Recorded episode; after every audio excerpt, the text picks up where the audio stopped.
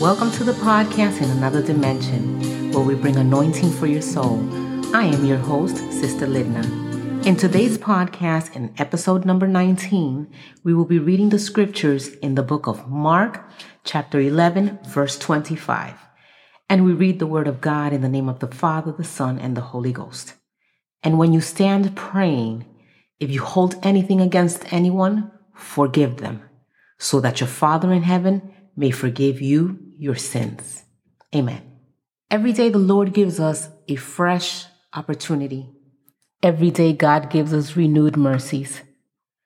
Unfortunately, life gives us all struggles and pains, but the newness of each day allows us an opportunity for a greater and brighter future. In that opportunity, we are able to unfold a better mind, body, and spirit. We have the choice to be free and free indeed. When we refuse to let go of yesterday's mishaps and hurts, we carry old emotional baggage into each and every new day and season. There may be a possibility that many of you hearing this message today may be carrying heavy burdens, burdens that are weighing you down, burdens that are keeping you from being and doing all you were created to be. The load you carry is invisible, but nonetheless is eating up your existence like a cancer within you. That burden that you are carrying or may be carrying is unforgiveness. Now, wait, don't stop hearing yet. Unforgiveness is nothing more and nothing less than a stronghold. A stronghold is a structure built for defense. But when we bring that to the spiritual realm, it is a lie that Satan has established that we think is true, but is completely false. Now we know through scripture, Satan is the father of all lies. And his lies become so profound that he builds strongholds. These strongholds attack the mind in such a way that you feel it is beyond you to ask for forgiveness or to forgive someone else. And sadly enough, they are angry, bitter, highly upset, and agitated at people who don't even know that they are upset at them. Now that is real sad. Have you seen people who are so upset and so angry at others that just to hear their name, they become agitated, frustrated? If they're in a room where they know that person will be, they want nothing to do with them and they will walk out. Now let me tell you, my friends, this is not a way to live. I want to tell you today I'm not here to condemn you, I'm not here to judge you. I am not here to downplay your feelings or emotions. And I am not here to say that when someone hurts us, it is okay. It is not okay. I am here to tell you it is time that you begin to live free again, free from all hatred, bitterness, resentment, and lack of peace that keeps you up at night just because you will not let the offense go. That feeling that wells up inside of you when you see that individual or hear their name. That peace that you lose when you start to think about what happened. You see, as much as you may want to deny it, that person you are fretting so much about has so much more control over you than you would dare to admit. Why? I'm glad you asked. Whenever someone can put a damper on your emotions and steal your joy, they can control how you feel. They can take away your joy. Whether they are present or not, you have given them control over you. You may not think that it is true, but they have more control over you than you care to admit. So today I come to tell you this is the time and season you begin to live again. It is time to breathe again, time to enjoy peace and love.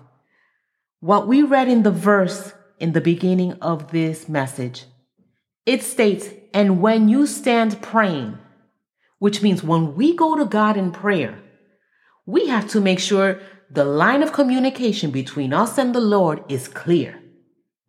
It is almost impossible for anyone who's holding grudges and resentment against someone to pray effective prayers. Now, you may think your prayers are being heard, but are they reaching the throne of grace? Our prayers are hindered when our hearts are broken. Again, we read in Mark 11 25, and it says, And when you stand praying, if you hold anything against anyone, forgive them, so that your Father in heaven may forgive you your sins. So, yes, we may have someone who has hurt us, someone who badmouthed us, someone who may have told other people our personal secrets, someone who may have attacked us or done something that's wrong to us. No matter what it is, we shall not be held captive by unforgiveness because we know now our prayers are being hindered. It is said that not forgiving is like drinking poison very slowly, waiting for the other person you don't want to forgive to die. Guess what? The person who is dying a very slow death is the person who does not want to forgive. Many may not realize it, but unforgiveness causes a lot of damage to a person. It causes stress, anxiety, depression, insecurity, and fear. All those things come to surface in a person's life when we choose to be resentful to things that other people have done to us. When we cannot forgive someone, we will live very sad and dangerous lives. So today, why am I here? Why am I saying this to you? I come to tell you it is the time and the season you begin to live again. It is time you are able to live in peace and love. Many times when people hold on to unforgiveness, they put up walls and they will say it's to protect their heart. But what they have not realized is that they have created their own prison and they are living in their own thoughts that is preventing them from living the abundant life that they were created to live. If Jesus forgave us, why can we not forgive those who offend us? The Bible clearly warns us in Hebrew 12:15, see to it that no one falls short of the grace of God and that no bitter root grows up to cause trouble and defile many. But the verse before that, in verse 14, it says, Make every effort to live in peace with everyone and to be holy. Without holiness, no one will see the Lord. So you see here, when we let roots of bitterness grow within us, we are being the judge. We think that we can handle it. Who knows? Maybe you've been praying for the Lord to help you in this situation. But truth be told, as much as you have been praying and asking, your requests have been hindered. As soon as you forgive the person that in your eyes has done you wrong, your prayers will begin to show signs of positive effects in your life. It is said unforgiveness is a trap. It is a trap that keeps you enclosed. When you think that you are causing damage to someone else, the damage is caused on you. Sadly enough, you're the one suffering the consequences of the sin and of the betrayal. But what shall we learn from all of this? One of the things we should keep in mind Jesus died to forgive our sins and our trespasses. Jesus' mercy and grace is so big on us that every day we offend him and every day his mercy and grace follows us. In fact, Jesus forgave us while we were still sinners, while our backs were still turned against him. He gave his life on Calvary. He gave his life on a cross to forgive the sins of humanity, knowing that most of humanity was not going to serve him, was not going to believe in him, and was not going to accept the redemption that he came to give. Realize Jesus' forgiveness was not a one time deal. Jesus has forgiven our past sins, our present sins, and our future sins as well. Even on the cross, Jesus said, Father, forgive them, for they do not know what they do. So, you know, Jesus knew that we would go through the struggles and the pains that we are going through. Hey, maybe yesterday someone offended you. Maybe today someone is offending you. But you have all the authority and all the grace and all the mercy in Jesus' name to learn to forgive. Don't you think it's time to release the burden and start over again? Don't you think it's time to allow yourself to live in peace and happiness that the Lord created you to experience right at this moment? One of the hardest things for any human being to do is to forgive someone else's offenses against them. But you see, forgiveness doesn't mean forgetting or excusing the harm done to you it also doesn't mean that you're going to be buddy buddy with that person either. No, that's not what forgiveness is. Forgiveness is you finding your peace. Forgiveness is you letting go of that burden that that person had on you. Forgiveness is allowing you to take control of your emotions again, and it helps you go on with your life without holding on to baggage. When we hold on to the pain that others have caused us and have unresolved conflict, it will peek its ugly head in different areas of our life. So it is important for each of us to live guilt free, burden free, struggle free, and to learn to forgive those who offend us as Jesus forgave us. Let's never forget Jesus' words on the cross Father, forgive them, for they do not know what they do. Life isn't perfect, but it's harder when you let others have so much control over you through the unforgiveness you harbor in your life.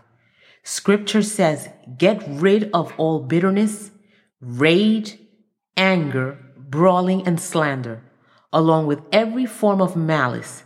Be kind and compassionate to one another, forgiving each other, just as in Christ God forgave you. This is found in the book of Ephesians, chapter 4, verse 31 and 32. As I stated before, forgiveness creates a hardened heart. It builds up strongholds. So what am I supposed to do with all this pain and anger I'm feeling inside of me? I want to forgive, but it is not easy for me to forgive. Again, thank you for asking the question. There are five aspects that we can take into consideration when we have decided you have to make a decision when we have decided we want to forgive, the first thing we need to do is reflect on the situation. What has this situation taught you? What can you do differently? Okay? Reflect on the situation. Number two, put yourself in that person's shoes. Why do you think that person acted that way? Why do you think that person chose to offend you? I want you to know that when we hurt someone, it is a decision we make.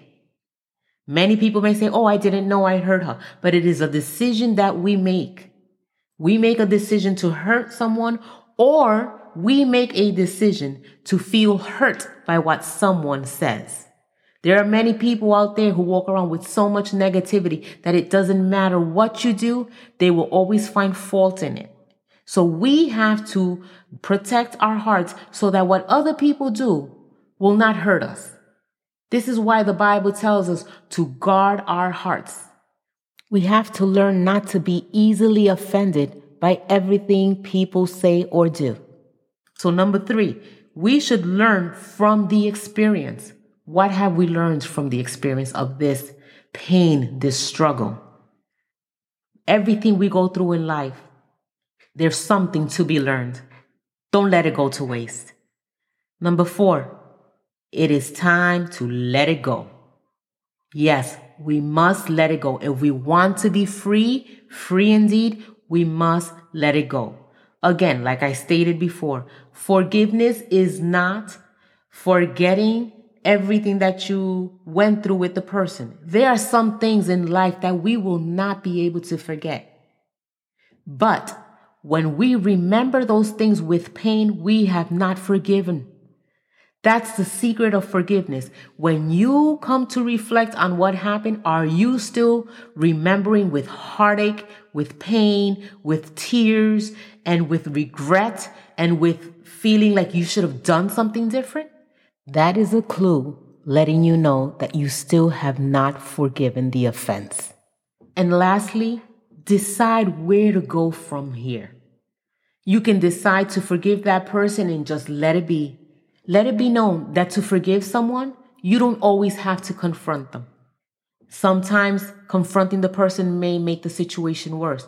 But if you are in a position that you can face the person and with love and kindness, tell them, you know what, whatever happens, I forgive you. Even if you weren't at fault, you may have gained a friend. But you don't have to become a friend, but you can be amicable with the person.